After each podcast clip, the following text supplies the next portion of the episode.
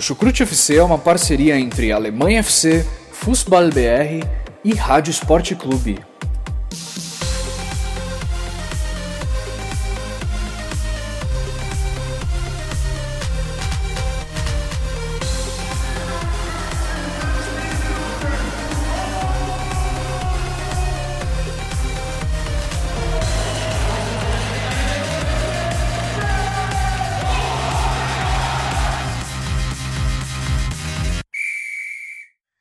Estamos de volta! Segunda rodada da Bundesliga. Agora há pouco acabou de se encerrar né, a segunda rodada aí que reservou alguns bons momentos, muitos visitantes vencendo, muitos times que abriram o placar não conseguindo no final garantir os três pontos. E é claro que o Chucrute FC está mais uma vez presente para comentar essa segunda rodada de Bundesliga me apresentando mais uma vez. Eu sou o Vitor Ravetti, que agora hosteia aí esse programa, digamos assim. Eu faço aqui o papel de host, levanto só o toys para os meus companheiros darem as aulas deles.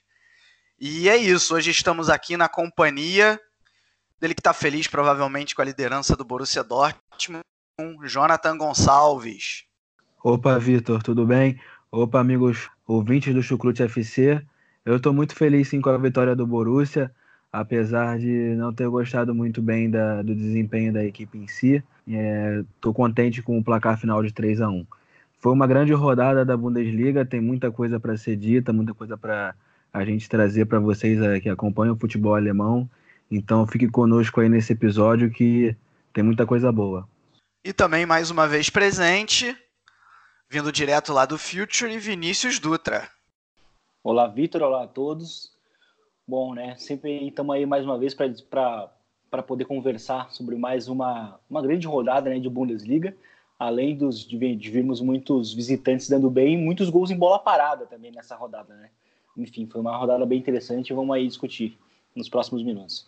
Então vamos lá, como sempre aí. Aliás, só um detalhe que eu esqueci de falar: rodada, além de gols de bola parada, como o Vinícius já citou, muitos visitantes, uma rodada com muito calor aqui na Alemanha, viu? As temperaturas aí passaram dos 30 graus. O desempenho de alguns times, até pelo que eu, pelo que eu li de, de declarações, foi até prejudicado por isso. Mas eu não reclamo, não, viu? Que continue o calor. Minha reclamação do dia de hoje fica por conta do Duisburg na terceira divisão, que perdeu de 4 a 3 depois está perdendo de 2 a 0 foi buscar a virada, fez 3 a 2 e tomou novamente a virada. Perdeu de 4 a 3 estou lamentando muito. Mas faz parte. E como sempre, agradecendo, além, claro, de você, amigo ouvinte, amigo ouvinte, agradecendo especialmente aos nossos padrinhos. Torne-se você também um, vai lá em www.padrim.com.br barra chucrutefc, né? E também agradecer aí ao Fußball BR, Fußball BR do Jonathan, do Guilherme, ao Alemanha FC, um abração para o Mário André Monteiro e também aos nossos parceiros da Rádio MW, né, mais uma vez tive aí a oportunidade de comentar o jogo Colônia e, e Borussia Dortmund na sexta-feira. E eles também fizeram a transmissão do Bayer Leverkusen e Fortuna Düsseldorf, ou melhor dizendo, Düsseldorf e Leverkusen, porque o Düsseldorf jogou em casa. Então, um abraço aí também para todo mundo da rádio MW. E vamos, vamos que vamos, vamos, vamos logo aí para a pauta, vamos dar início aí a essa discussão da segunda rodada da Bundesliga.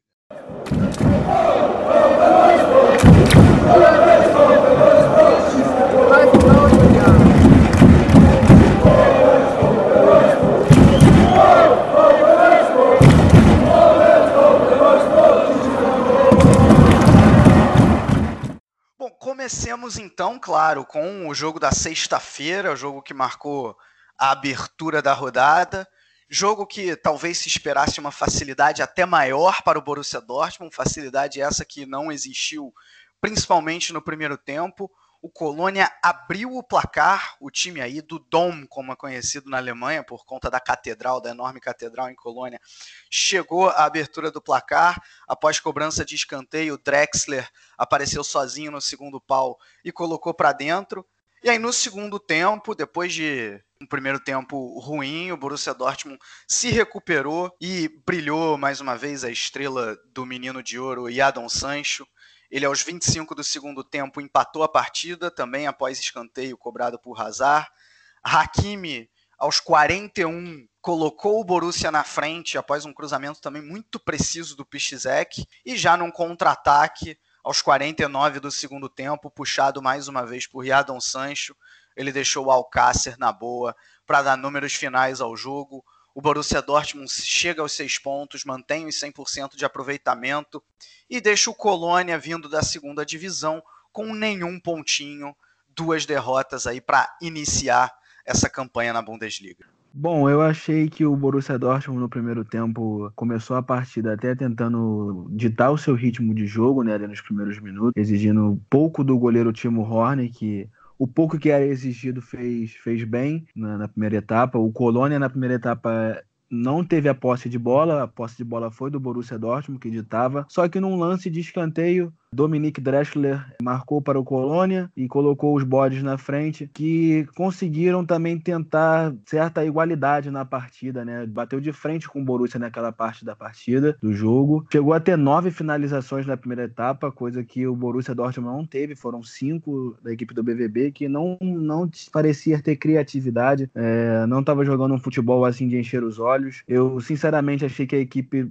poderia até mesmo tropeçar, só que no segundo tempo ali, com modificações do técnico Lucien Favre, né? A entrada do Julian Brandt no lugar do Julian Weigel, na posição do Julian Weigel. Acho que foi a primeira vez que o Favre tentou essa, essa substituição, botar o, o Brandt um pouco mais atrás, ali centralizado, junto com o Witzel no meio. É, e o, o Brandt jogou muito bem, entrou muito bem, ajudando o Sancho, que logo já acendeu a chama dele, que também estava apagada na partida. Colocou o BVB de volta no jogo, empatando a partida. E o Hakimi também, né, que entrou no no, lugar do, do Nico Schultz, também conseguiu fazer o gol que o Borussia Dortmund passou à frente já aos 41 do segundo tempo. Foi uma boa partida já aí o Borussia depois de ter feito o primeiro gol começou a pressionar o Colônia para que virasse o jogo, né, e conseguisse os três pontos. Conseguiu virar, um apagar das luzes, um escanteio para o Colônia. É, o Borussia meteu um contra-ataque rápido, o que é típico da equipe do Borussia Dortmund, não é de, de hoje. Lógico, já teve momentos que esse contra-ataque não estava tendo sua efetividade,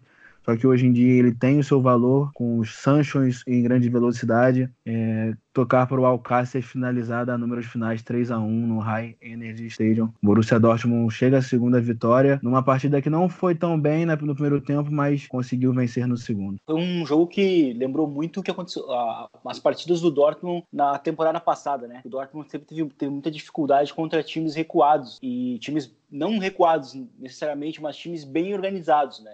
E o Colônia, a primeira, a primeira uma hora de jogo, né, os primeiros 60 minutos, o Colônia sempre teve muito confortável. Né? Por mais que o Dortmund tivesse a posse da bola, ele não ameaçava o Colônia. E, e, é verdade, o Colônia conseguiu abrir um placar ali na, na bola parada, né? Um desvio né, no primeiro pau ali. E aí o Drexler conseguiu marcar o primeiro gol.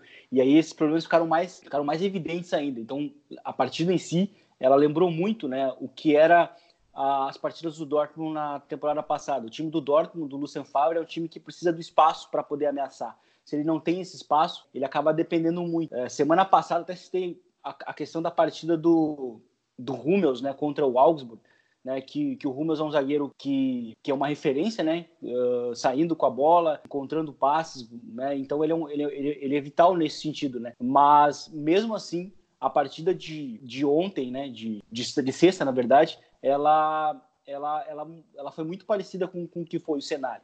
E aí mudou, o que, o que aconteceu? O que mudou no segundo tempo foi até a mudança de sistema, né? O, o Dortmund passou para jogar no 4-3-3, e aí o Julian Brandt, né, jogando como interior esquerdo, é, e, o, e o Royce, né, como interior direito, eles começaram a combinar muito bem por dentro. E aí o Dortmund começou a trabalhar muito bem no espaço reduzido, até porque com três no meio de campo, é, a marcação que o, o Elias Shikiri estava fazendo sobre o, o, sobre o sobre o Witzel, ela já não, não já não era mais já não, ela já não era mais tão efetiva assim. Aí o time começou a trabalhar muito melhor a bola, né? A prova disso é o, é o, próprio gol de, da, da virada, né?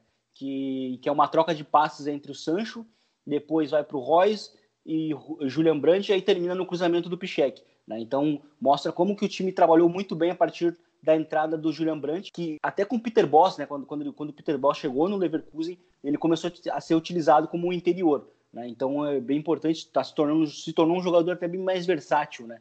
Com a, com a chegada do Peter Boss. E eu acho que, que sexta-feira a gente viu isso E foi bem importante essa chegada dele. Inclusive, até, até, até imaginava que ele pudesse ser utilizado assim durante a temporada, imaginando que ele não queira tirar o, o Torgan Hazard em alguns jogos, né? Como foi o caso ontem, imaginando, eh, buscando um time mais, mais ofensivo. Mas o segundo tempo do, do Dortmund, a partir da entrada do Gillian Brandt, foi bem, foi bem interessante. Eu concordo com tudo que vocês falaram. É, tenho, tenho bem essa leitura mesmo. Eu acho que o, o Colônia pode até lamentar o resultado. Eu, eu, eu, eu acho que o Colônia está de parabéns pela partida que fez mas não deixa de lamentar o resultado, porque fez uma partida muito boa. Acho até que o resultado é enganoso. Não que o Dortmund não tenha merecido a vitória, porque depois do final, né, no final conseguiu ser melhor que o Colônia e virou. O talento, o talento acabou fazendo diferença. E toda essa questão tática uh, que, que o Vinícius e que o Jonathan acabaram de citar também. Né, mas assim, o, a, a proposta de jogo do Colônia foi sensacional, marcando pressão o, o Borussia Dortmund marcando pressão à saída de bola, principalmente com os dois homens de frente, o John Córdoba e o, e o Modeste, os dois foram muito bem nessa pressão. Ah, às vezes até o Burke uh, foi, foi pressionado quando o Borussia Dortmund saía com a bola e não conseguia ir para frente. mesmo quando o Dortmund conseguia ir para frente, Colônia tinha uma recomposição rápida, conseguia colocar a defesa à frente de sua área sem grandes problemas e num primeiro tempo muito apagado do, do quarteto da frente do Borussia Dortmund, né, do, uh, de, de Sancho, o Royce, o, o Hazard e o próprio Paco Alcácer, o, o Dortmund não conseguiu fazer nada na partida, né? É, não, não, seria uma, uma, uma coisa completamente injusta se o Colônia saísse já com dois gols de vantagem. O que chamou a atenção também é que, na verdade, assim, o, a, a, produção ofensiva do Colônia ela morre a partir do momento que o, o próprio Córdoba sai. Eu acabei esquecendo de, de citar pois isso. Pois é, eu ia, Pode falar. Eu ia, eu ia, citar isso sobre, sobre o segundo tempo também, né? Tipo, essa, essa questão que. O, uma grande questão é que o Colônia foi muito intenso no primeiro tempo, na minha opinião, e perdeu essa intensidade no, no segundo. E uma, uma das questões da intensidade foi justamente a substituição do Córdoba que se machucou. E, e, e é engraçado porque depois do jogo o Royce ele, ele declarou que que ele, o, o Dortmund estava relativamente tranquilo no intervalo porque sabia que o Colônia não ia conseguir manter essa intensidade. E, e aí, claro, o Colônia realmente não manteve essa intensidade e o Dortmund pôde partir para cima, né? Vocês dois já falaram muito bem a, a mudança de dinâmica do meio-campo do Borussia Dortmund com o Brandt como interior, né? Ele realmente se tornou. Se antes você tinha um Weigel que estava numa noite infeliz, errando muitos passes, mas principalmente jogando mais recuado em relação ao Brandt, né? Quando, quando o Brandt entra, você tem mais um jogador de meio campo para desequilibrar a marcação do Colônia, como, como o Vinícius muito bem falou, né? Então, os passes começaram a acontecer mais, os jogadores se aproximaram mais entre si e, e os passes rápidos Uh, passaram, passaram a ser possibilitados por isso, né? Então o Brandt foi talvez o, o, grande o grande dínamo do Borussia Dortmund nesse segundo tempo e nessa recuperação do jogo. É, claro, assim, méritos totais. Eu acho até que né, não tem nem como não dar para o Sancho o melhor jogador da partida, né, o troféu de melhor jogador da partida, porque ele, ele fez o primeiro gol, o gol que, que colocou o Dortmund de novo no jogo, e, e no final ainda deu uma assistência. Mas, mas o responsável pela mudança uh, foi, foi o Brandt, né? E o, o Hakimi também entrou, entrou melhor do que, do que o Nico Schultz, né? Nesse, né, pelo menos nas, sub, nas substituições o Favre acertou. Ele que é muito acusado de, de às vezes, demorar muito para fazer as substituições, mas acredito que dessa vez, é, acho até que demorou, eu já teria colocado o Brandt no intervalo, mas ainda deu tempo do, do Borussia Dortmund virar o jogo. Eu acho que um grande mérito do Dortmund, eu falei isso algumas vezes na temporada passada, principalmente no primeiro turno, é ter vencido sem brilhar. Né, isso não é um demérito. Tudo bem que na semana passada contra o Augsburg foi uma partida sensacional, dessa vez não foi tanto, mas não deixa de ser um mérito você saber vencer sem exatamente brilhar. Até para complementar, é porque o, o Dortmund está numa temporada, a janela que ele fez ela, ela deixa bem clara a intenção do Dortmund. Então, uh, essa temporada, para ele, significa que é para vencer, que é para não deixar dúvidas. Então, é importante mesmo é, vencer jogos é, não jogando bem, né? E sobre a questão do Córdoba, o que eu acho interessante é que ele saiu porque ele é um atacante, assim como o Modeste, que ele joga muito bem de costas, então ele é um cara que recebe muito passe longo, né? E ele consegue é, prender essa bola, né? Então o, o, o, comportamento defensivo do Colônia, né? Que era de encaixes individuais no meio, né? E entre esses encaixes, sobretudo sobre o Witzel, porque ele tem uma importância maior de saída de bola em relação ao Weigl, isso dificultou muito a saída de bola do próprio Dortmund, né? E fora que os zagueiros também estavam, eles estavam travados pelo Modeste e pelo Córdoba. Os dois são, são, são dois, eles são dois atacantes que acompanham muito bem o acompanham muito bem os zagueiros, né, para fazer essa pressão em, em, saída de bola. Quando o Córdoba sai, né, é justamente quando o time perde essa intensidade ofensiva, pelo menos, porque no segundo tempo o Colônia também não, não, não gerou, não produziu oportunidades, muito porque o jogo, o jogo longo ficou muito por conta do, do Modeste, e aí os zagueiros do, do, do, do Dortmund acabavam tendo vantagem, acabavam tendo mais conforto para desarmar, e aí o time acabava tendo essa, é, essa continuidade ofensiva, né? E, mas a chegada do Julian Brandt, de fato, no segundo tempo, ela consolidou né, esse controle de, de posse de bola em algo mais produtivo, né? E, inclusive, numa rodada de, de muitas bolas paradas, né? Um a um nasce de uma bola parada, né? A partir de um escanteio curto que o, o Sancho é, marcou o gol. É verdade, ele foi bem decisivo, né? Nos, nos três gols, mas a partida em si dele eu achei bem fraco. Bom, passando então aí para o sábado, para os jogos de sábado. O Paderborn, vindo da segunda divisão, recebeu o Freiburg e até começou bem. O Mamba abriu o placar logo aos três minutos. O Paderborn teve até chances de ampliar a partida ou de desempatar depois que o jogo ficou empatado. Mas o Freiburg foi soberano né, depois do gol do Waldschmidt de pênalti. Petersen uh, colocou o Freiburg na frente e lá no final, já aos 45 do segundo tempo, o sul-coreano Kwon deu números finais à partida. O Freiburg é outro time que chega a 100% de aproveitamento, que chega ao início de campanha perfeito, seis pontos, deixando o Paderborn com nenhum. Bom, Vitor, foi um jogo interessante na Benteler Arena. Paderborn, que é uma equipe que subiu da segunda divisão e até agora não conseguiu vencer, né? Perdeu na primeira rodada para o Bayern Leverkusen. Conseguiu abrir o placar na partida com o Mamba bem no início, com três minutos. Não, não conseguiu é, furar a boa zaga com Koch, Slotterbeck, Linhart. Foi sólida na, a partida do Freiburg na zaga, foi sólida. Teve chance, sim, o Paderborn de vencer o jogo até desempatar, como você falou, mas não, não o fez. Foi uma partida interessante do Jean Lucas Waldschmidt marcando um gol e novamente de pênalti ele que foi muito bem na Euro Sub-21, marca o seu segundo gol na Bundesliga, é, cravou o gol de empate do Freiburg na partida. O Nils Petersen também, que é o, digamos que o se o Werder Bremen tinha o Max Cruz, que tinha, digamos que uma certa dependência de um jogador ali, eu acho que o Petersen é esse cara do Freiburg e ele ajuda bastante também o Waldschmidt ali na frente, na formação que o Christian Streich usa, né? O 3-4-1-2, os dois ali na frente, com o Brandon Borrello apoiando. Logo conseguiu a virada com, com o Peterson, né, no, no primeiro tempo ainda. Já no segundo tempo, o Paderborn conseguia manter o ritmo, conseguia ter mais posse de bola, só não transformou isso em chances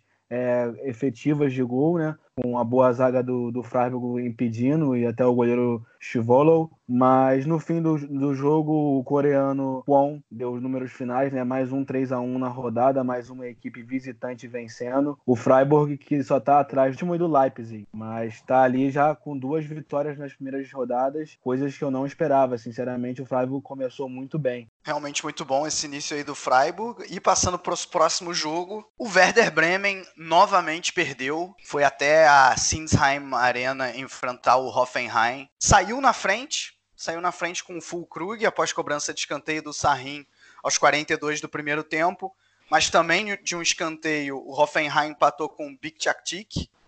Ilas Bebu virou o jogo. Aí o Johannes Eggestein do Werder Bremen foi expulso. Mesmo com um a menos, o Bremen conseguiu pressionar e empatou a partida com o Osako, após erro na saída de bola do Hoffenheim. E o Hoffenheim, aos 42 do segundo tempo, com Kaderabek, fez o gol da vitória. O Hoffenheim chega, chega aí, é, vence, se recupera depois da, da derrota na primeira rodada para o Frankfurt e chega aos três pontos. E o Bremen, quem diria, um time que se colocou para si mesmo um objetivo de chegar na Europa League, no momento ainda não pontuou. É, o, o, o, o próprio o Bremen está com muitos problemas nesse início de temporada, que é a questão dos desfalques, né? principalmente no setor defensivo. Né? E o pior é que no início do jogo, o Toprak ele saiu né, lesionado, e isso obrigou o próprio Kofeld a ter que mudar o sistema, né? E aí teve que improvisar. O Sarrin virou um zagueiro, né? Saiu, o Selassie viraram zagueiros, e aí o, o Maximilian Eggstein virou ala direita, então ele teve ali que, que estruturar um time num, num 5-2-1-2, né? Que daí o Osako era o cara que jogava atrás do, do Fulkrug e do, e do Johannes Eggstein, né? E, mas um jogo, assim, um primeiro tempo muito truncado, né, de, de, poucas, de poucas oportunidades para os dois times, mas com o Bremen levemente melhor. Né? O Bremen, quando conseguia acelerar, quando conseguia colocar em prática esses ataques rápidos, ele, ele conseguia causar mais perigo. Né? Inclusive, o, o, escanteio né, que nasce o gol, ele é de, um, de uma boa jogada entre o Osaka e o Fulkrug, né, numa transição. E aí nasce o 1, 1 a 0, né? E, e que, que aí depois o time acaba acaba sofrendo o, o, o empate, né? E, e o segundo gol, na verdade, ele também ele também ele é muito acidental, né? Ele, ele, ele basicamente acontece. É, é, ele vem de um rebote, né? Que, que sobra pro, pro Skov e aí, e aí a bola dentro da área acaba ali sobrando pro, pro Bebu e ele vira, vira o jogo, né? E aí mais tarde o, o mais tarde o, o Johannes é, Eggstein ele, ele acaba sendo expulso mas o, o, próprio Bremen continua jogando bem. Né? O próprio Bremen no segundo tempo é, ele era melhor, né? Quando, e aí depois ele consegue o um empate, verdade, numa falha ali do, do Kevin Vogue, né? No, já no final do, do jogo, né? E aí fica o 2 a 2 inclusive um golaço, né? Do, do Osako, que ele consegue fazer um drible de corpo ali antes da, da finalização, mas o Hoffenheim conseguiu depois ali, minutos depois, né? Já, já na reta final, faltando dois, três minutos para terminar o jogo, né, no, nos 90 minutos, é, conseguiu ali a virada também de novo numa, numa bola parada. Então, assim, o Hoffenheim com a bola rolando ao longo do jogo inteiro teve muita dificuldade para poder criar, para poder gerar ocasiões. Algo que a gente até viu na primeira rodada contra, contra o Frankfurt, né? Uh, por mais que o time tivesse até finalizado nove vezes contra o Frankfurt no primeiro tempo, na, na primeira rodada, no segundo tempo, precisando vencer, só finalizou duas vezes né, com a bola rolando. E, e, e, ontem, de novo, isso. É um time com muita dificuldade para gerar jogo. Teve muitos momentos de posse de bola. Né? Geiger e Rude são os caras que estão ficando mais encarregados de, de, de, liderar o time nesse sentido. E, na verdade, o Hoffenheim está com muitos problemas né, nesse sentido. É um time que tem muita dificuldade para produzir. E isso foi visto ontem. Mas a bola parada ela é sempre, uma, ela é sempre algo que acaba é, resgatando, né, salvando muitos times que têm problemas para girar, porque a bola parada muitas vezes iguala e esconde muito dos problemas. E foi o que aconteceu ontem, mas a, o segundo tempo do Bremen foi muito bom diante de todas essas dificuldades e de todos os desfalques defensivos que o time tem. O, o Friedel também acabou jogando como lateral esquerdo, né? O Augustinsson também está lesionado. Enfim, são muitos problemas defensivos que estão estão sendo um verdadeiro problema para esse início de temporada do Bremen. Passando então para o pequeno clássico do Rio Reno, o Rheinisches Derby. Eu chamo de pequeno porque Fortuna Düsseldorf e Bayer Leverkusen, as cidades estão realmente bem próximas, é, coisa aí de 40 quilômetros ou menos que isso. Mas o Bayer Leverkusen não é exatamente um time considerado Traditionsverein na Alemanha, né? um clube de tradição a rivalidade maior do Düsseldorf é com Colônia e com Mönchengladbach. O Leverkusen sobra um pouco nessa, mas não deixa aí de ser uma, uma rivalidade aí entre esses quatro clubes. Não deixa de ser um pequeno clássico, digamos assim. E o favorito Leverkusen levou a melhor, né? Levou a melhor. Uh, o, no, logo aos seis minutos, um gol contra do, do Baker após o cruzamento do Kevin Volland. Depois de uma cobrança de falta, aos 33 minutos, do Demirbay, o Arangues dominou no peito e colocou para dentro. E aos 39, no, ainda no primeiro tempo, Voland mais uma vez foi ao fundo, cruzou para trás, Belarabe chutou, fez 3 a 0 e aí no segundo tempo o Fortuna Düsseldorf ainda conseguiu descontar com Morales aos 37 do segundo tempo e a partida ficou nisso. O Leverkusen chega aí também, mais um clube que chega, mais um time que chega aos seis pontos e se coloca aí, pelo, pelo menos nesse início de Bundesliga, na briga lá em cima. E deixa o Fortuna Düsseldorf com os três pontos da primeira rodada da vitória sobre o Werder Bremen. É, Vitor, é uma boa partida do Bayer Leverkusen, né? Mais uma vez desempenhou um bom futebol a equipe do Peter Bosch. O Kevin Voland, como você citou, participou diretamente de dois gols, né? Um provocando o gol contra logo no início do Lewis Baker. Ele chegou pela, pela direita, cruzou para dentro da área. O jogador desviou, mas desviou para dentro da própria meta. E o que vale perceber disso é a movimentação do Voland. Ele que foi escalado como homem da frente, né, o atacante da equipe no 4-1-4-1, técnico Peter Bosch. Ele sempre caindo pela direita, fazendo ali, às vezes, quando o Karim Belarabe se move, né, a função pela direita e participando por jogadas, se movendo muito ali, né, pela área. O Kevin Volante, jogador muito importante nessa equipe do Bayer Leverkusen. Ele que eu também penso que tem que ter mais chances aí na seleção alemã. É, foi uma boa partida também da contratação o Keren Dermibay, né? Apesar de ter perdido a bola lá no gol no fim do Fortuna Düsseldorf no meio-campo e só decidir correr quando o jogador do Fortuna Düsseldorf já estava prestes a finalizar, mas isso não apaga a boa partida que ele fez. Afinal, ali já eram 3 a 0 aquela altura. É, o Charles Arangues, né, que recentemente também disse que pretende continuar no Bayer Leverkusen, ele que é cercado de rumores é, do futebol é, de diversos países, até mesmo brasileiro, ele que já teve passagem por aqui no Internacional, mas marcou o gol e ampliou né, para 2 a 0 E no fim, o, já no, já, no, primeiro tempo, quer dizer, todos os gols foram no primeiro tempo. Né? No fim do primeiro tempo, o Belarabe fez 3 a 0 e no segundo tempo, só o Fortuna Düsseldorf que fez o gol, só para retificar. E a equipe do Bayer Leverkusen, mais uma vez, vez aí mostrando que sabe ter a posse de bola, sabe se defender e é uma das grandes cotadas a conseguir aquela vaga na UEFA Champions League e tá aí para mais um ano brigando. Não, é isso mesmo, né? Outro, outro ponto que, que eu achei interessante da partida é, é foi que o, o, dessa vez né, o Havertz jogando como, como interior direito e ele era realmente o cara que fazia essa ligação para o Voland, né? Que caía muito mesmo pra, pela direita e que é algo também que a gente viu na primeira rodada, inclusive a assistência do primeiro gol contra o Paderborn, né, que é o gol foi marcado pelo, pelo Bailey. É, foi uma jogada muito parecida com a do primeiro gol contra, contra o Düsseldorf, né, ontem. É, e é uma é a principal jogada que tem, tem acontecido, né, que é o Voland abrindo, recebendo o passe do, do Kai Havertz, né, e, e os dois pontas entrando na área, né, pra, porque se, se o 9, né, que é muito móvel, está saindo da área, alguém precisa preencher né, essa, é, esse setor. Né? E, e, quem fez isso durante a partida inteira, quando, quando ocorria esse movimento, eram os dois pontos, né? era o Bailey e, e o Belarabe, inclusive é, com, com, as principais jogadas né, do, do próprio Leverkusen nascendo, é, nascendo dessa maneira. Né? No segundo tempo mesmo, como, como foi dito, uh, o, o, Leverkusen ele, ele de fato ele teve uma, uma queda de ritmo, né?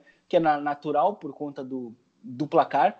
E aí a gente viu o Düsseldorf é, finalizando bastante, né, mas finalizando muito é, de, de, longe, né, com, o, com o Morales, né, e, e, e de, também dependendo da bola parada, mas também foi um time que teve muitos problemas defensivos ao longo do, da partida, né, o, a equipe do Düsseldorf, né, e, e sendo uma, uma equipe que, que busca se defender primeiro para depois atacar, isso é um problema, né, o, o, o Lewis Baker foi foi, fez uma partida horrível, né? Não, não só pelo, pelo gol contra, né? Mas o, o André Hoffmann, né? O zagueiro, foi completamente dominado em dois gols, né? Do, do Leverkusen. Enfim, defensivamente a partida do Düsseldorf, do Düsseldorf foi, foi bem fraca, mas a atuação do Voland, mais uma vez, né, sendo esse 9 que se movimenta muito, foi um destaque no, na equipe do Leverkusen.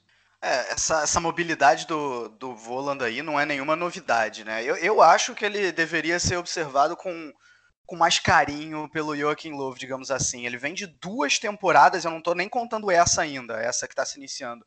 Ele vem de duas temporadas constantes e não tem recebido chances. É engraçado, quando ele jogava lá no Hoffenheim e jogava bem, ele recebia mais chances do que ele está do que ele tá recebendo agora, né? É, vitória para mim com padrão Peter Boss do, do Leverkusen, né?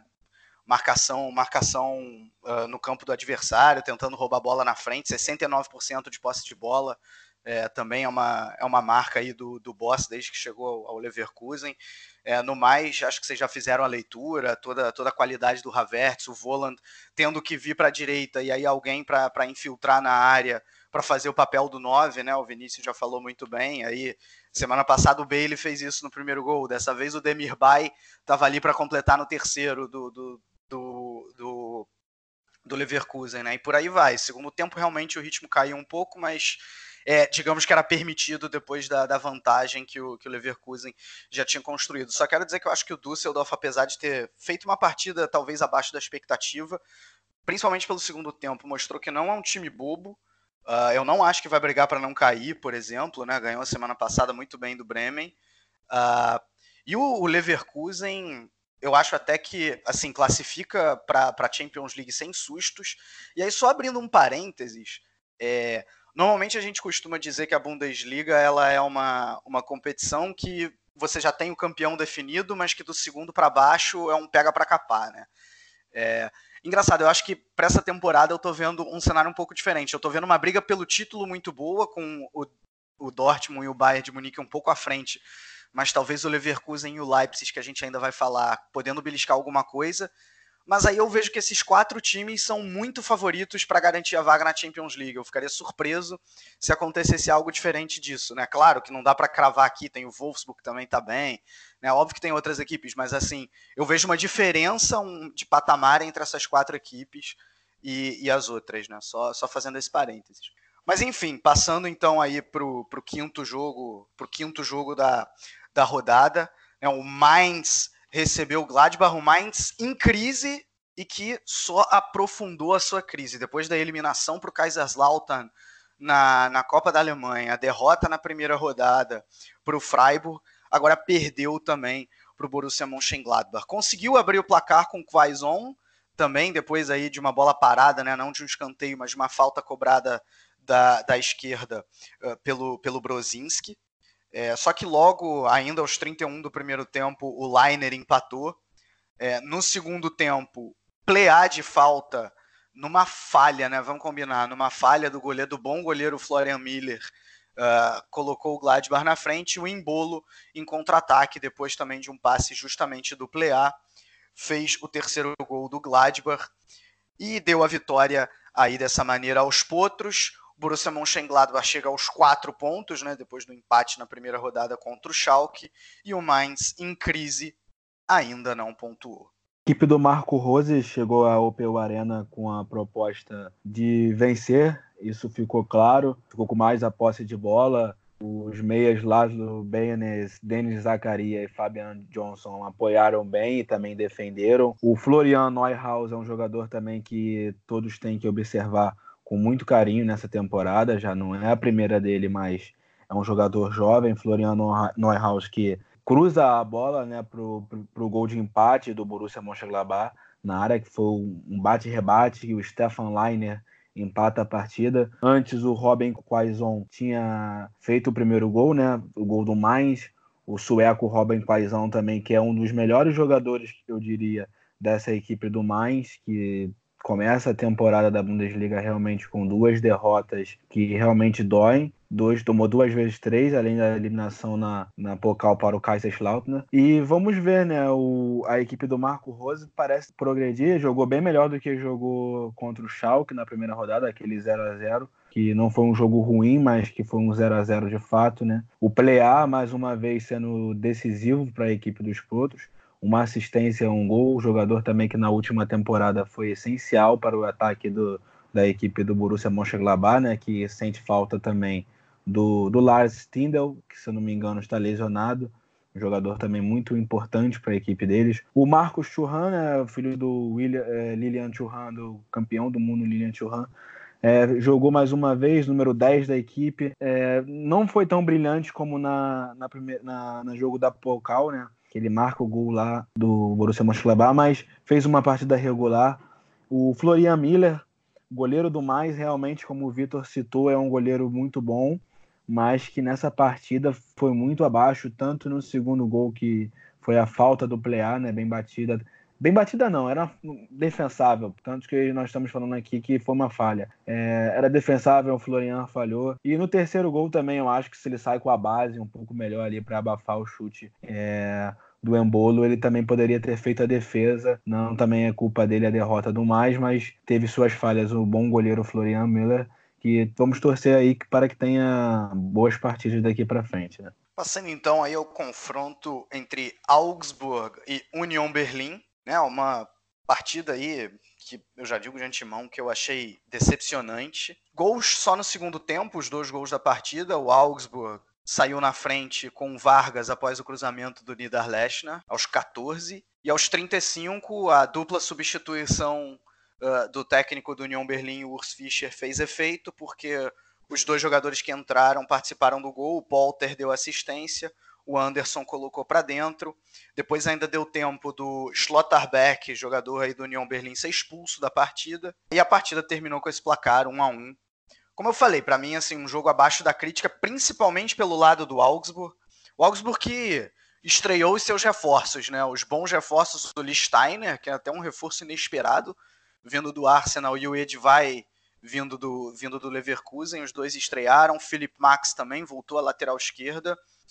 Mas, assim, o Augsburg, por jogar em casa e por jogar contra um adversário direto na luta contra o rebaixamento, deveria ter tomado as ações do jogo, mas não fez nada. Não fez nada. É até engraçado o, o narrador da partida, quando o Augsburg faz o gol, ele assim, 10 segundos antes do Augsburg fazer o gol, ele fala: Nossa, o Augsburg tá jogando mal, não tá conseguindo fazer nada. E aí, de repente, numa única, num lapso de, de, né, de, de boa qualidade do jogo, o Niederlechner até fazendo um paralelo, fez um movimento relativamente parecido com o do Voland, que a gente acabou de citar do Leverkusen. Ele vem para a direita, né, ele, o atacante central vem para a direita, uh, puxa a marcação com ele, cruza e, e encontra o Vargas do outro lado para finalizar. Agora, tirando isso, o Augsburg não fez nada. Né? Uh, o Union Berlim, por outro lado, teve talvez até mais chances claras, conseguiu chegar no empate justamente com as duas substituições, né? Ele tirou os dois atacantes. O União Berlim jogando num 4-4-2, ele tira os dois atacantes que, que estavam em campo e coloca esses dois que eu citei, o Poulter e o, e o Anderson. E o União Berlim chega no, no, empate. No último lance do jogo, o Augsburg até tem uma chance clara com o Finn Bogason, que tinha entrado na partida, mas o, o goleiro do União Berlim vai muito bem e, e garante o empate no final me pareceu um resultado justo. Um resultado justo para um jogo que, que eu esperava mais e que não foi tão bom assim, né? É, os dois, as duas equipes com um ponto, com um ponto ganho até aqui. É, e acaba ficando melhor para o União Berlim, porque estava jogando fora de casa. Uh, e talvez tenha também um time menos qualificado do que o do Augsburg, né? Então, primeiro ponto aí na história do, do União Berlim na primeira divisão, vale citar primeiro gol também na história, marcado aí pelo Anderson. Então fica aí o, o motivo, o motivo de alegria para o time da capital, mas principalmente do Augsburg. Vamos ver se vamos ver se esse time melhora, né? O Martin Schmidt com muito trabalho aí, principalmente no setor ofensivo desse do, do, do time da Baviera. E claro, passando aí para o chamado Top Spiel, ou seja, o jogo top da rodada essa. O, normalmente, para quem não sabe, daqui na Alemanha, o jogo do sábado das seis e meia no horário local, o jogo da uma e meia aí no Brasil, é chamado de Top Spiel, que nesse caso foi o jogo entre Schalke e Bayern de Munique, na, na Veltnis Arena, em Gelsenkirchen, no estádio do Schalke. E claro, o jogo que ficou marcado, obviamente, pelo hair-trick de Robert Lewandowski. Né, ele abre o placar, o placar aos 20 de pênalti, depois bate muito bem uma falta já no segundo tempo, e após um passe do Coman, ele dá números finais ao jogo. Jogo também que marcou a estreia de Felipe Coutinho pelo Bayern de Munique. Bom, Vitor, foi uma partida muito abaixo né, do Schalke 04, mas digamos que era de se esperar, né? A equipe do Schalke realmente até hoje parece não ter se encontrado o técnico, o novo técnico David Wagner parece ter uma proposta, mas não parece ter as peças necessárias. Um meio-campo bem abaixo na criatividade ali. É Omar Mascarel, Winston McKinney, o Caligiuri. O Caligiuri, que é um jogador de qualidade, digamos que foi o melhor do Schalke na partida, mas ele não é o suficiente ali na criação das jogadas. O Schalke que jogou num 4-3-3, né? Com esses três que eu citei no meio, e mais à frente ali pela esquerda Benito Raman, Amini Harit e Guido Burgstaller, mas não ofereceu perigos a metas do Manuel Neuer. Eu, no primeiro tempo, não me lembro de nenhuma chance clara do Schalke. O Bayern abriu o placar com o Robert Lewandowski num pênalti ridículo cometido pelo John Joy Kenny. Ele se atrapalhou todo para dar o bote e acabou acertando o Coman derrubou o Coman na área, Bayern 1 a 0 com 20 minutos. Lewandowski converteu. Logo no segundo tempo, com 10, com 5 minutos de jogo no segundo tempo, uma belíssima falta cobrada pelo Robert Lewandowski no ângulo do Nubel, que nada pôde fazer. E logo também o Lewandowski recebeu do Coman no fim, lá aos 75, já perto da, da reta final da partida, e deu números finais 3 a 0 num Schalke que realmente não ofereceu muito perigo. Também, digamos que foi prejudicado em um ou dois lances pelo VAR, é, numa falta que, se eu não me engano, o Nicolas Sul coloca o braço na bola, era uma penalidade clara ali, o juiz fez vista grossa, sequer foi olhar o VAR é uma questão também que tem que ser levantada, né? Muito se fala do VAR ser bem utilizado lá na Alemanha, é, ser rápido e eficaz, só que nesse lance deixou a desejar e o Schalke poderia ter, talvez, tentado alguma coisa na partida, o que eu acho muito difícil, tendo em vista que a equipe do David Wagner estava abaixo e o, o Bayern com Coman, com Gnabry, conseguiu jogar bem pelas pontas, como de praxe, né? E o Lewandowski sempre colocando a bola na rede. Coutinho entrou, fez ali o seu, tocou a bola, se movimentou. Um jogo normal dele, mas que tem tudo para dar certo aí nesse time do Nico Kova, que chega aí a, a, sua primeira vitória na Bundesliga. É um jogo bem cauteloso também por parte do Bayern, né? Depois de, de não ter vencido né, na primeira rodada contra o Hertha em casa, eu senti um, um, um Bayern muito mais cauteloso, assim, sabe? Não liberou tantos laterais como costuma fazer, principalmente o lateral esquerdo, né, que era o, que era o Alaba, né, o Kimmich estava jogando como, como meia, né, porque o, Thiago não, não pôde jogar, e, mas eu senti um Bayern mais, mais cauteloso, né, que conseguiu, é, conseguiu achar o pênalti, né, encontrar o pênalti no, no primeiro lance em que o Coman conseguiu ser agudo, né, pelo lado esquerdo, né? E aí o Lewandowski faz o, faz o primeiro gol, porque antes disso o, o, o Bayern até não tinha criado grandes oportunidades. Ele tinha criado uma, tinha duas, duas boas chegadas, mas também em duas bolas paradas. Uma bola parada, né, lateral, cobrada pelo, pelo Kimmich, e que o próprio Lewandowski é, finaliza né, dentro da área, mas, e depois num, num, lance de escanteio, né, antes, isso antes do gol. E, e mesmo assim, depois do gol, depois do 1 a 0 é, a gente se viu ainda um, um Bayern muito na, na dele, né? buscando levar a partida, enquanto que o, o Schalke, né? o Schalke ele foi muito o time da primeira rodada também de novo. Eu acho que defensivamente fez uma partida honesta, como fez da partida passada contra o Gladbach, né? Jogou de, com, mesmo, com a mesma escalação, né? De novo no mesmo, no mesmo sistema, né? Com, com as duas linhas de quatro, né? Enfim, o Harit e o, e o Burgstaller na frente. E, de novo, um time muito pobre, né? Pra, na hora de criar jogadas. É um time que também no segundo tempo teve mais chances, mas se a gente for analisar as chances, eram todas também bola, a partir de bola parada. Com a bola rolando, eram, eram, foram poucas oportunidades. Bola rolando, ou então é, era quando o, o, o, Bayern perdia mal a bola e o time conseguia acelerar. Né? Então, é, é novamente um Schalke muito parecido com o da rodada passada, que, que, que foi um time muito organizado defensivamente, né? mas um time muito pobre quando teve a bola. Né? Então, acho que foi mais ou menos nesse sentido aí que, a, que, que se desenrolou a partida. Né? Uh, mais uma vez, né, o Lewandowski aparecendo né, como, como um cara letal, né, inclusive um golaço né, na, na cobrança de falta. Inclusive, no segundo tempo, quando o, o Bayern faz né, o 2 a 0 ele até recua, porque ele sabe que o, que o próprio Schalke tem problemas criativos, né? Tem muitos problemas criativos. E quando, e quando o time consegue criar, a gente entra num, num outro problema do, do Schalke, que é os atacantes que não marcam gols. Os atacantes do Schalke nas, últimas duas temporadas mar, marcaram pouquíssimos gols, né? E, e o Burgstaller até teve uma chance, claro, o jogo já estava 3 a 0 eh, que ele teve uma chance bem clara e a bola e ele não aproveita, sabe? A bola foi, foi para fora. Então acho que a, a temporada do Schalke, é, em termos ofensivos, está sendo muito parecido com o que foi as últimas, as últimas duas, né? Que era um time que até se organizava bem defensivamente, né? Tirando o início de temporada passada com, com o Domênico Tedesco, mas que não conseguia criar, sabe? É muito isso. Eu acho que essa vai ser muito a tônica mesmo da, da, da temporada do, do Schalke, porque o Harit é o cara que está jogando atrás do, do Burgstaller, né? E ele fica encarregado de, de liderar, de lançar, mas isso não está acontecendo. O time é muito pobre mesmo, é pobre de jogadas, não tem criação, e de fato fica a sensação de que falta mais um cara também no meio de campo ali para para auxiliar o próprio Harit nesse sentido. É, sobre o Schalke, eu, eu assino embaixo que que vocês dois falaram, né? E, e, com, e com detalhe que dessa vez ainda acabou provando do próprio veneno. O Schalke tão forte nas bolas paradas e que nesse jogo mais uma vez dependeu delas, ou então do chute de fora da área, tomou dois gols, né? Dois dos três gols do Bayern foram justamente em bola parada também, né? O pênalti e, e uma falta.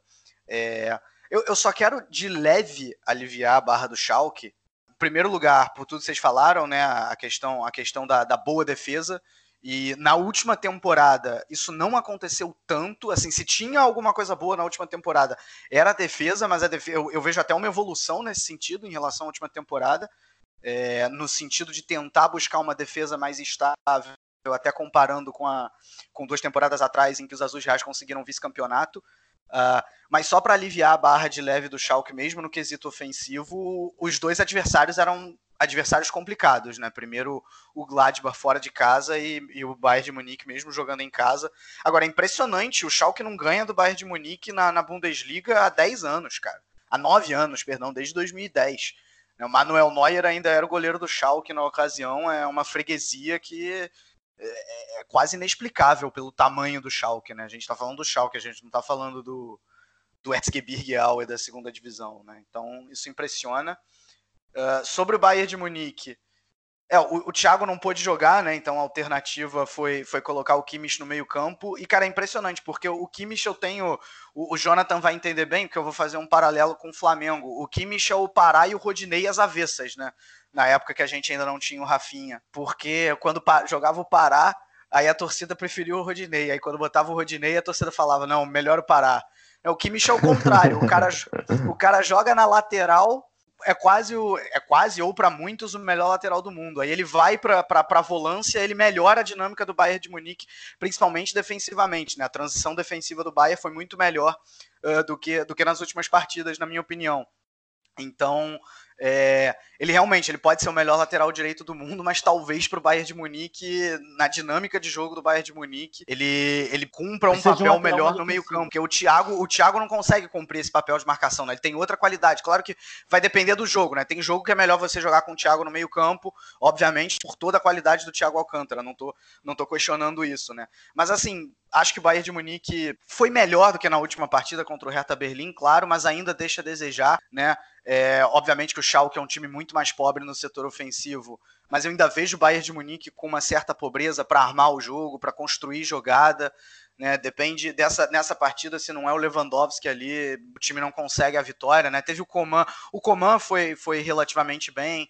Uh, acho que o Coutinho, o Coutinho entrou também, mostrou que, que pode acrescentar alguma coisa nesse meio-campo do Bayern de Munique, dar uma certa criatividade, auxiliar justamente nessas, nessas construções de jogadas.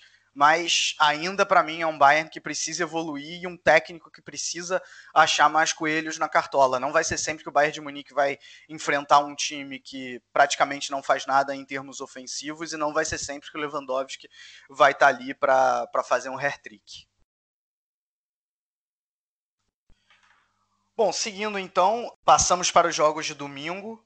O Leipzig é outra equipe que chegou aos seis pontos e aos 100% de aproveitamento. E muito motivada, fica aí a informação para quem ainda não viu, muito motivada pela renovação de Timo Werner. Timo Werner renovou seu contrato até 2023. Agora, claro, isso não significa que ele vai jogar até, até essa até esse ano de 2023, né?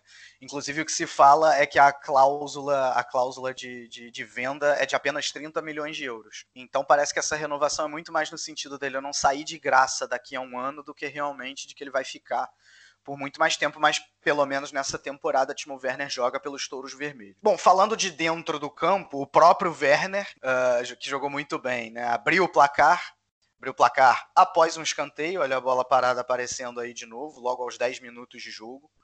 Já no segundo tempo, aos 35, depois de alguma pressão do Frankfurt, o Leipzig chegou no segundo gol com um cruzamento do Forsberg da esquerda lá para a direita. O Poulsen pegou de voleio e botou para dentro. Talvez numa falha aí do Kevin Trapp, vai, porque a bola passou pelos meios da, pelo meio das pernas do, do goleiro do goleiro.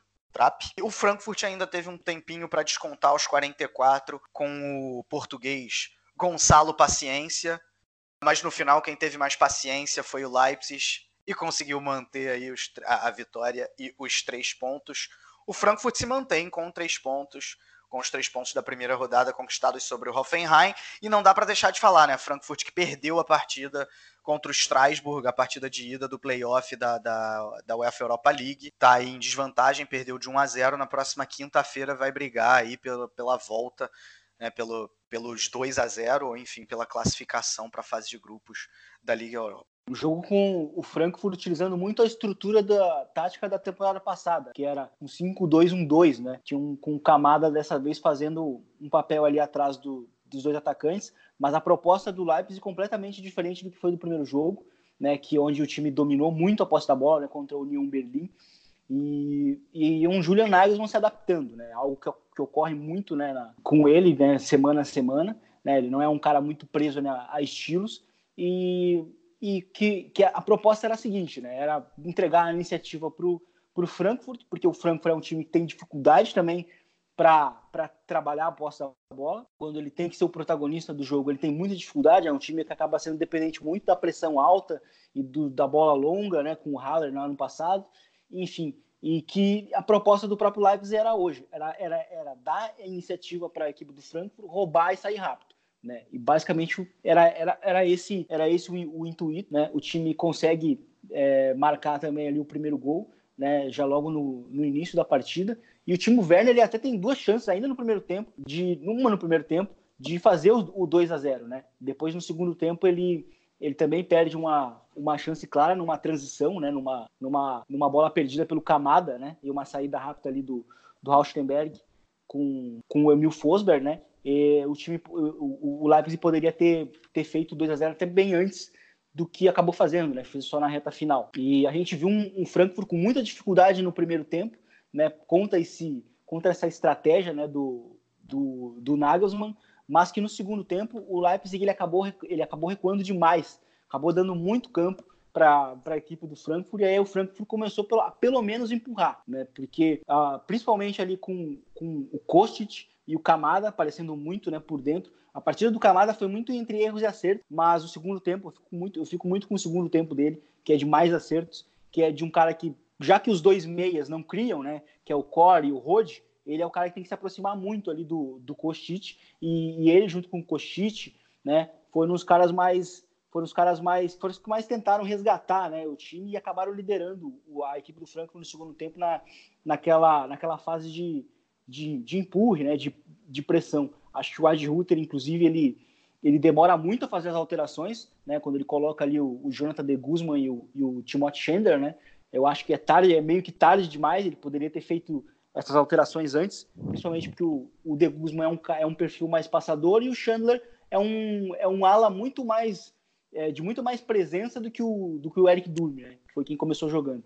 E ele acabou demorando demais a fazer essas alterações, inclusive a assistência né, do gol do, do Frankfurt é do Chandler, mas, mas uma vitória importante né, do, do Leipzig, né, numa temporada que se espera muito, contra um adversário difícil. Né, o, Frankfurt, apesar das perdas, ainda é um, um adversário competitivo. O time já tem aí, mantém o 100% de aproveitamento nesse início de Bundesliga. Bom, vou bem na linha aí do Vinícius, né? Frankfurt teve mais posse de bola, a equipe do Adi Rutter. Melhorou bastante quando o Timothy Chandler realmente entrou na partida, mas foi tardio. É, o Eric Durme deu, deu a chance ao Timó, que inclusive deu assistência lá para o gol do Gonçalo Paciência no fim do jogo. É, já o Leipzig do Julian Nagelsmann, ele realmente parece ser a equipe que tem, digamos que, mais peças de qualidade para chegar nessa Bundesliga e lutar na parte de cima.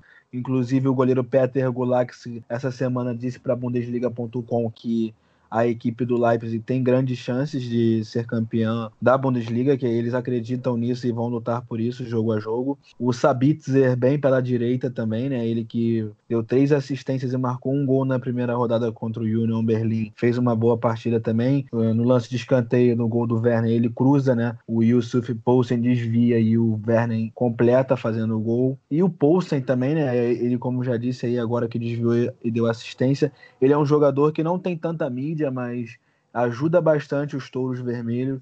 O dinamarquês Poulsen é um dos, dos nomes ali do ataque do Leipzig pode ajudar bastante a equipe dos Touros nessa temporada, assim como os laterais que jogam mais avançados pelo meio aberto nas, nas pontas, né? O Raustenberg e o Lucas Klosterman. Esses também já foram convocados algumas vezes para a seleção alemã.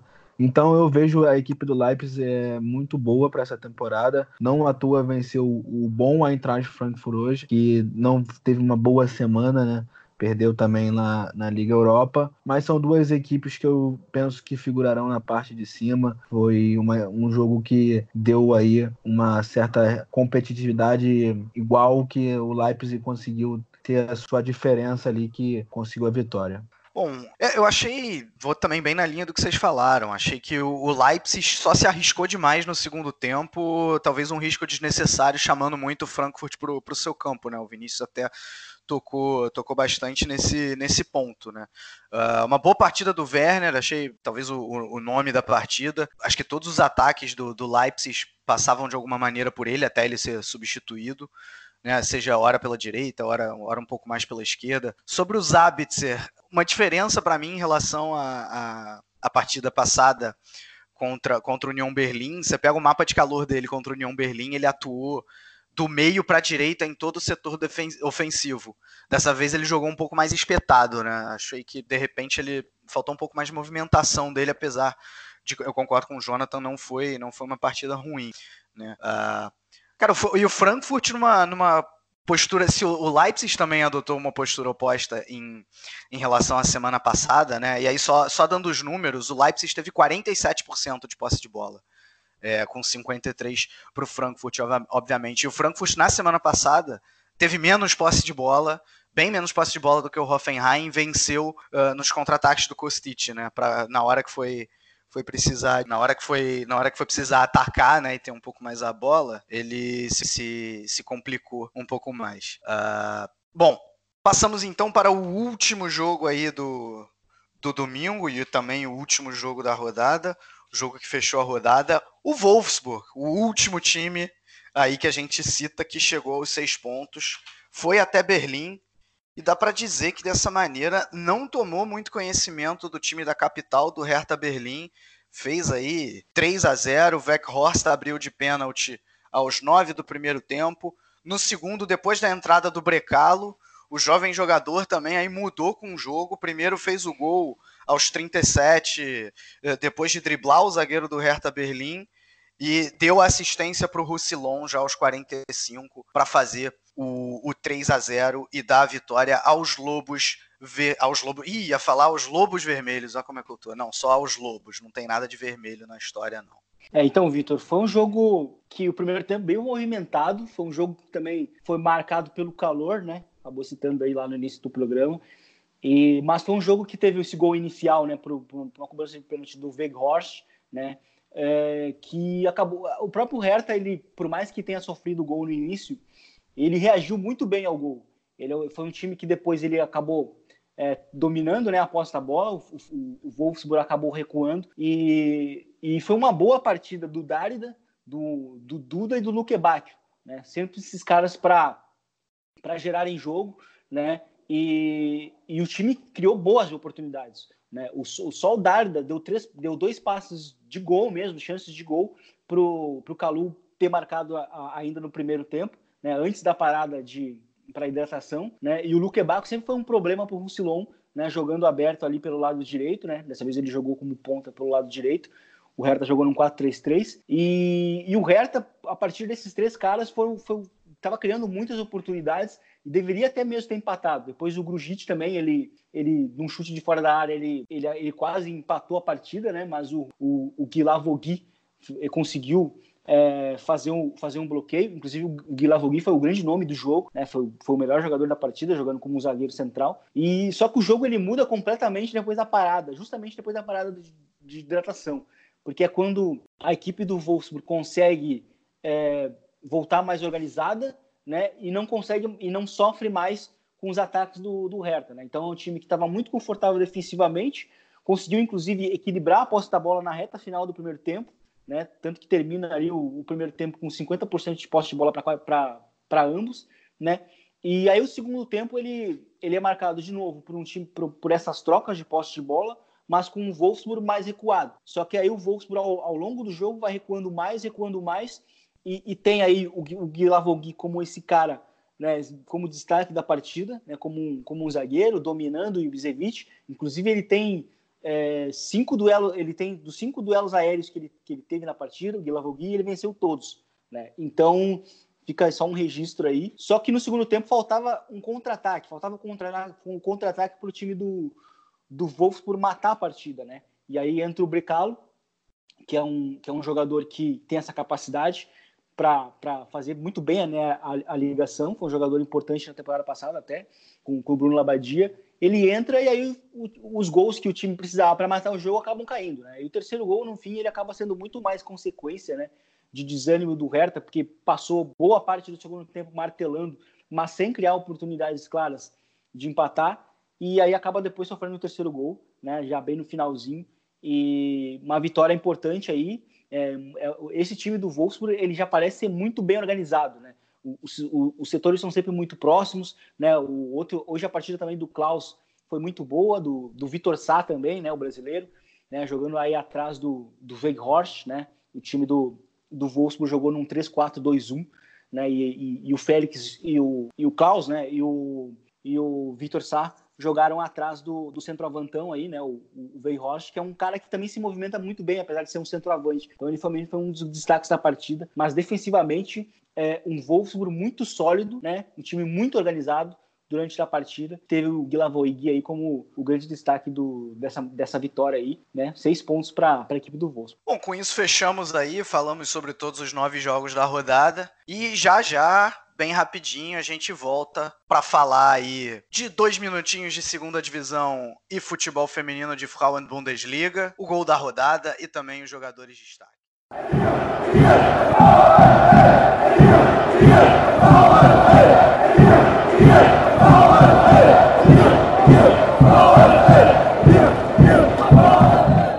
Bom, voltando então, Jonathan, fala aí pra gente rapidinho o que está acontecendo de legal na segunda divisão do futebol alemão. Então, Vitor, na segunda divisão, o Hamburgo é o líder, né? Venceu a equipe do Karlsruhe no domingo, no dia 25, é, o dia que estamos aqui gravando o episódio, e assumiu a liderança com 10 pontos. O Karlsruhe, que está em oitavo com 6 pontos, né? Em quatro jogos, o Hamburgo venceu três e empatou uma. O Arminia Bielefeld venceu o Jan Regensburg por 3 a 1 no sábado 24 e é o vice-líder, né? Ali pertinho do Hamburgo ali com oito pontos. O Stuttgart também ali na terceira colocação com oito pontos. As equipes que estão ali já mostrando a, sua cara que provavelmente vão brigar pro, pelo acesso ou pelo título da Zweite Liga, né? A segunda divisão. Já na parte de baixo, né? o Bochum, o Santia Pauli e o Virren Wiesbaden. O Virren Wiesbaden que veio da terceira divisão e até agora não venceu. Foram três derrotas e um empate. Empate esse com o Bochum, né? E nesta rodada, em 3 a 3 as duas equipes que se encontram ali na zona de rebaixamento. Ainda é cedo para falar em título, ainda é cedo para falar em rebaixamento, mas essas são as equipes que estão nesses dois extremos no momento. O Dinamo Dresden e o Rostenkirch também não andam muito bem das pernas, mas na parte de cima tudo se encaminha para Hamburgo, Arminia, Stuttgart, Sandhausen e Ergisgerbiger além também do Greuther Fürth, que faz um bom início de campeonato, mas tem muita coisa para acontecer. Valeu, Jonathan. E agora a minha vez aí de falar da Frauen Bundesliga, né, que teve a segunda rodada disputada aí nesse fim de semana. E também, mais uma vez, sem grandes surpresas, o Wolfsburg, o grande favorito aí a ser tetracampeão, venceu o Duisburg por 6 a 1 Pois é, né? Tristeza no masculino, tristeza no feminino para o Duisburg. E o Bayern de Munique venceu o maior campeão da alemão, alemão, da história até aqui, o FFC Frankfurt. O Bayern de Munique venceu por 3 a 0 então aí os dois times com 6 pontos e 100% de aproveitamento, também com 6 pontos mas com favoritismo menor, e até, mas até nesse momento na liderança por conta do saldo de gols está o Hoffenheim, né, que nessa rodada venceu o Colônia. Na, na parte de baixo da tabela, três times ainda não pontuaram. O Freiburg, o que não deixa de ser uma surpresa, o Duisburg e o Jena, né? O Duisburg e o Jena talvez não tão surpreendentes assim. Bom, falamos aí de segunda divisão e de futebol feminino. E agora, Vinícius, diz aí pra gente quais são os seus três jogadores de destaque. Cara, o Lewandowski, o Lewandowski né, pelos três gols contra, contra o Schalke. É, o Kevin Volland, né, pela, pela grande partida que ele fez contra o Düsseldorf. E o Gui pela grande partida que ele fez hoje contra o Hertha. Jonathan, quais são os seus? Bom, vou com o Robert Lewandowski, né? Com o hat-trick e o belo gol de falta. Kevin Volland, pela importância dele para o Bayer Leverkusen, participando ali diretamente dos dois gols, né, sendo um contra, e o Poulsen, Yusuf Poulsen, que deu um gol e fez uma assistência no jogo do RB Leipzig. Pois é, exemplo da semana passada, que tiveram duas unanimidades e um jogador completamente diferente entre os três participantes, dessa vez acontece o mesmo. Lewandowski e Voland, os três escolheram, eu também fiquei com esses dois. O meu terceiro jogador, difere de vocês, eu escolhi o Brecalo, né, porque ele entra aí no jogo do Wolfsburg e decide a partida para os Lobos, um gol e uma assistência. E Vinícius, qual que é o teu gol da rodada? O do Poulsen contra, contra o Frankfurt. Acho que foi um golaço difícil da finalização. E, enfim, foi um golaço. Para mim foi o do Poulsen. Jonathan? Eu fico com o gol do Poulsen também. Você até chegou a dizer que foi, se calhar, uma falha né, do Kevin Trapp, eu também penso dessa forma. É, foi um gol entre as pernas do goleiro, mas foi um chute muito, muito rápido de primeira ali na veia do dinamarquês Poulsen. Um belo gol. É, o Leipzig que venceu a equipe do Eintracht Frankfurt. Pois é, eu eu não escolhi o gol do Poulsen justamente porque achei que o Trapp deu uma falhazinha. Então eu decidi fazer uma homenagem aqui no Chucrute hoje. Eu vou homenagear Pedro Jales, né, o antigo host desse programa. Saudade de você, Pedro. Eu escolho o gol do Lewandowski de falta, porque Pedro Jales certamente teria escolhido esse gol o cara que sempre escolhe gols de falta e que, na opinião dele, o maior jogador da história do futebol mundial chama-se Juninho Pernambucano, justamente por essa qualidade.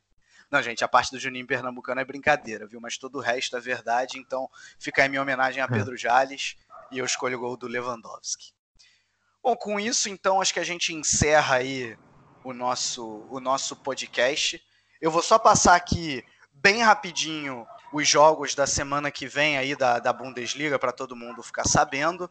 Né? Além disso, vale dizer mais uma vez, quinta-feira o Frankfurt enfrenta o Strasbourg da França, uh, tentando aí a, a, vaga na fase de grupos da Liga Europa.